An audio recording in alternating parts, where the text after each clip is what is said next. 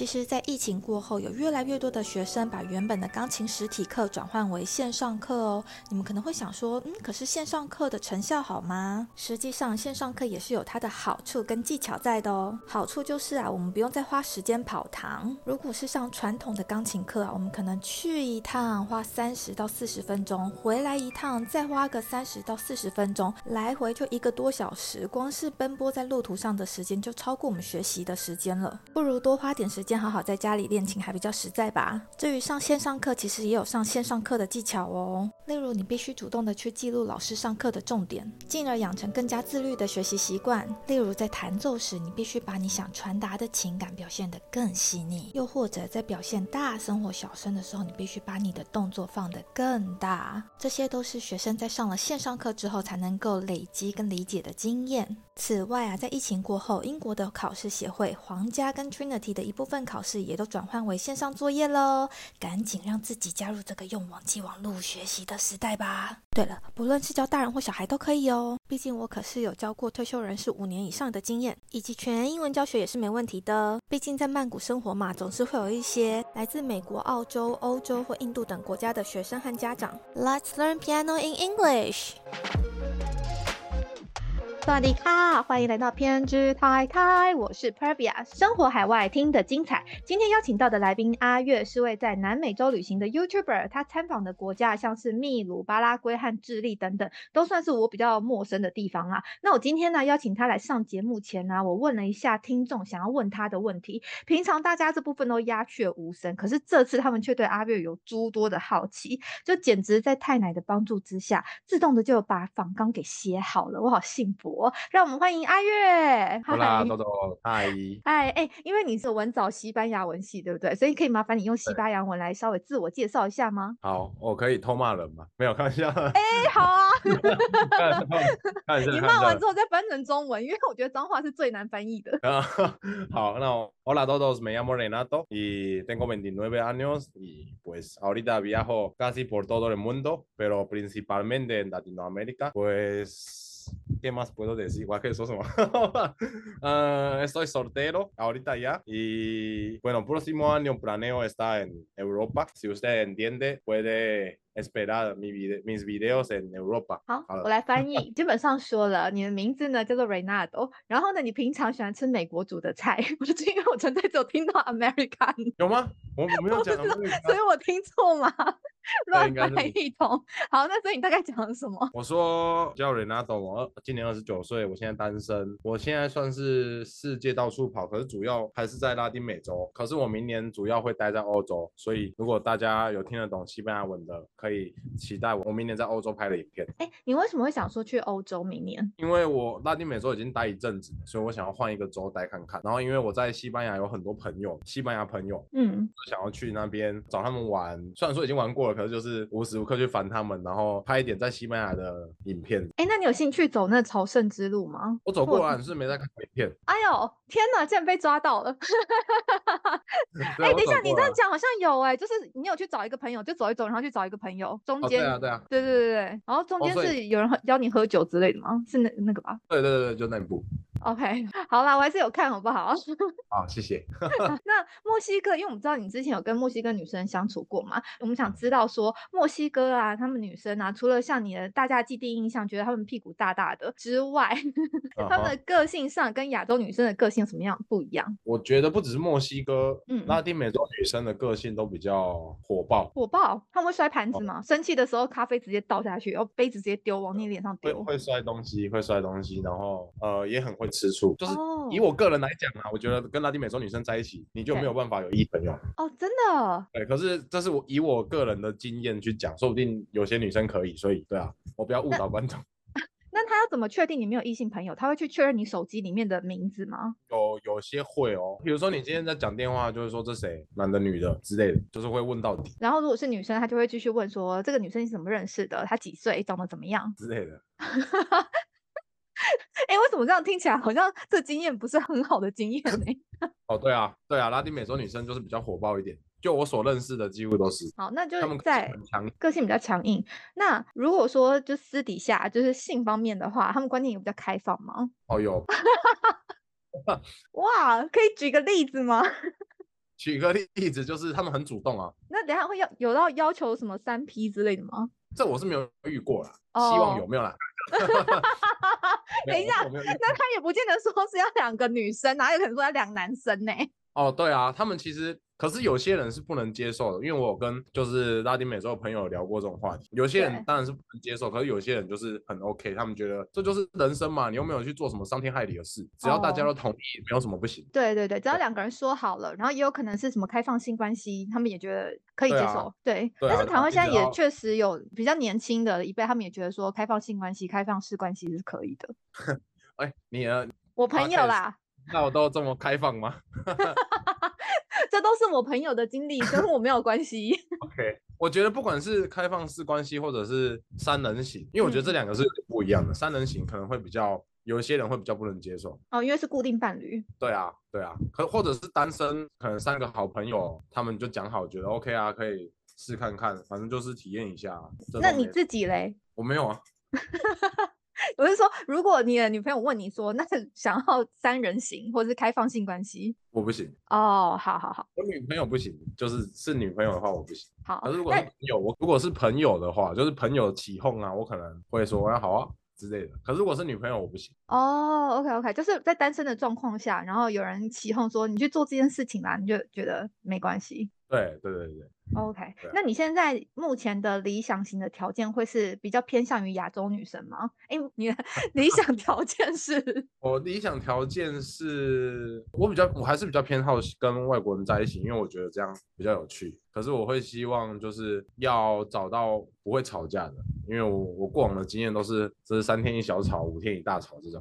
啊都遇到这种的啊？因为会不会是？可是你有跟亚洲女生在一起过嘛？对不对？有啊有啊有啊，然后也是像这样子常常吵，那或是你比较喜欢有主见的跟亚洲女生不怎么吵架的。哦？所以我觉得这真的是个性问题啦，因为亚洲女生就是个性比较比较温随和对对，可能虽然说现在就是呃女性主义越来越强，可是我、嗯我觉得还是没有强到像拉丁美洲或者是墨西哥这么强，哦，就都还是可以沟通的。所以就是拉丁美洲女生，可能她觉得要事情要这样走，然后她就希望你要照着她的方式去做。呃，我觉得我觉得不要只讲他们的点，有时候可能我希望他这样做，对，那台湾女生可能可能呢，或者说可能会接受。拉丁美洲女生就是可能会跟你吵架，或者是也会接受，可是会记仇，你知道吗？就是会记嗯仇、啊，是照你的话做啦，啊，这次换你要照我的话做。哇，哎、如果以国家来讲，你们就是两个共产国家在 比拼、哎我不，知道，因为不谈，政治，我不知道。对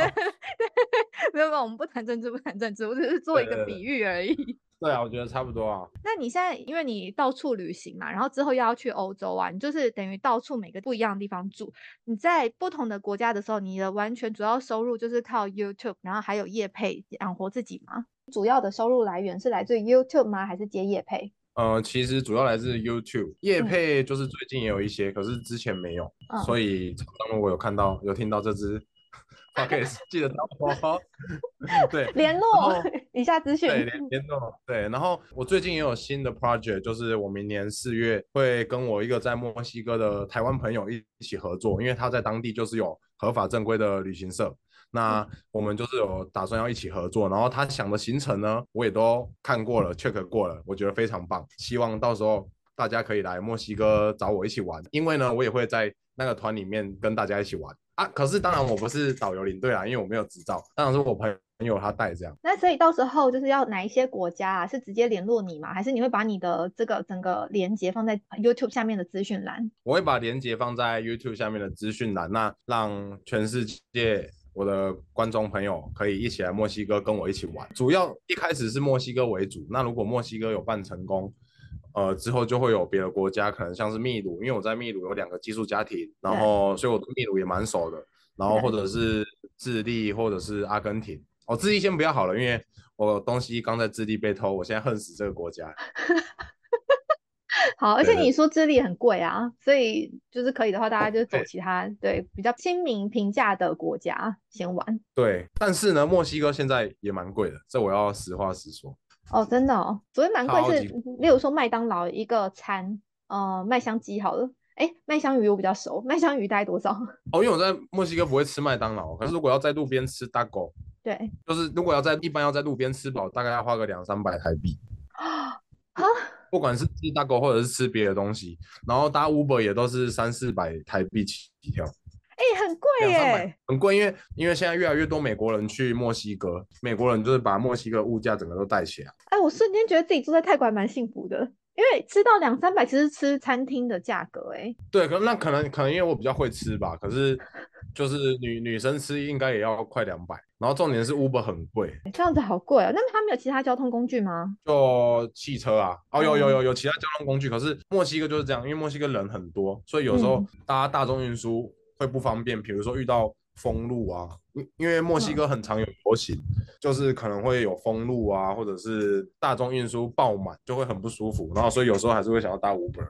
哦，好，除了这个呃旅游团的 project 以外，就是我在巴拉圭也有认识在帮人家办理在巴拉圭的居留的业务，所以如果有听众朋友也想要考虑移民去巴拉圭，或者是拿到巴拉圭的居留卡绿卡，也可以跟阿月我联系，然后我再把我在那边的朋友的联系方式给你们。那你要不要跟听众讲一下，如果要在巴拉圭拿到居留权的话，大概是多少的钱？台湾人大概三四千美金就可以拿到呃两年的居留证，然后之后就可以换永久居留证还有身份证。哎，那不贵耶，其实，嗯，对啊，这样子跟泰国比起来便宜很多。对，因为台湾现在跟巴拉圭就是还有邦交，所以哎呦，是朋友果然有差，没错，比较对，便宜，比较便宜。真的，大家要广结善缘呐。对对对对，可是呢，就是本人一定要飞到巴拉圭一趟，因为是我朋友他们那边都是合法办理的，所以就是一定要飞到巴拉圭，然后盖指纹啊、签名啊。那巴拉圭那边居住的话，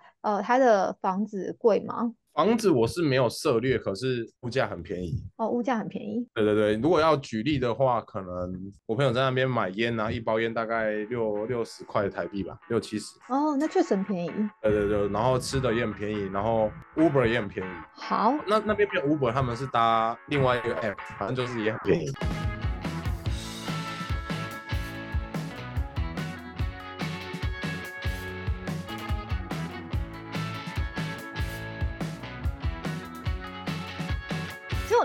那时候看那部片就很好奇，因为我看到你跟呃寄宿家庭的感情很好，那是什么情况下你会去那边寄宿？哦，我在文藻的时候，我有参加一个国际学生会的社团，然后我那时候去秘鲁当志工，大概当多久时间？我大概当两个月。然后是去帮忙哪一块？我们有不同国家的人一起去当志工，然后我们是在当地偏乡地区的小学教英文，然后还有宣导反霸凌。哇，很有意义耶！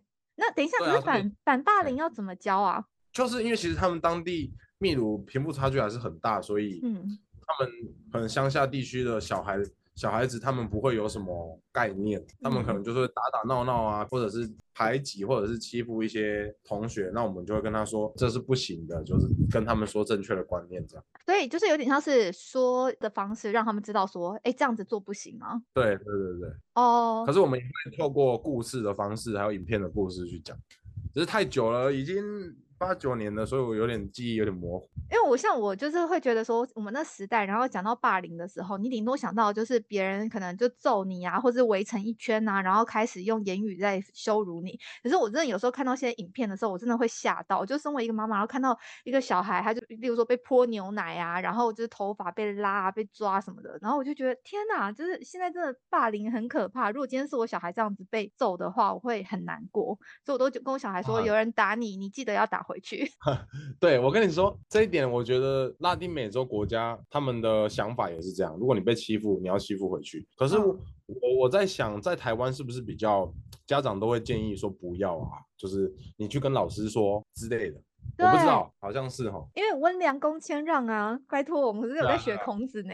对，然后在拉丁美洲，甚至有时候小孩子吵架演变成父母的吵架。哦，就是父母会站在自己小孩这一边。对，所以我觉得拉丁美洲不管是女生，以墨西哥来讲好了，我觉得墨西哥人的脾气都蛮火爆的。嗯，所以他们在家庭的那个影响之下也会有差。我举一个例子，我当那时候我妹她来泰国的时候，我们那时候大概才我高中，那我妹他们国中，他们其实也算是有受到霸凌。然后呢，我爸妈的处理方式就是到学校，但是呢，就是有点像是啊息事宁人啊，没什么事情就算了。我觉得这是整哦个亚洲家庭普遍的处理方式。对，我觉得不行这样。如果我小孩被欺负，我一定就要打回去，而且要打赢哦。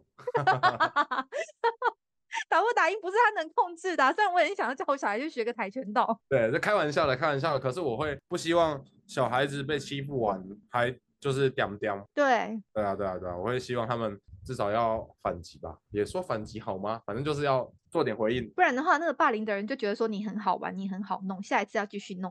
好，那你目前呢？你就是去过这么多国家，你有比较喜欢哪些国家吗？我蛮喜欢葡萄牙、西班牙跟巴拉圭的，原因是东西好吃就，是呃，第一是我不喜欢人多的地方，然后哦葡萄牙跟巴拉圭比较人没有那么多，就是小国家，然后就是很舒服、很自在，然后也蛮安全。就治安上面还是有需要考量的。那你这样子到处旅行，你有觉得很难交女朋友吗？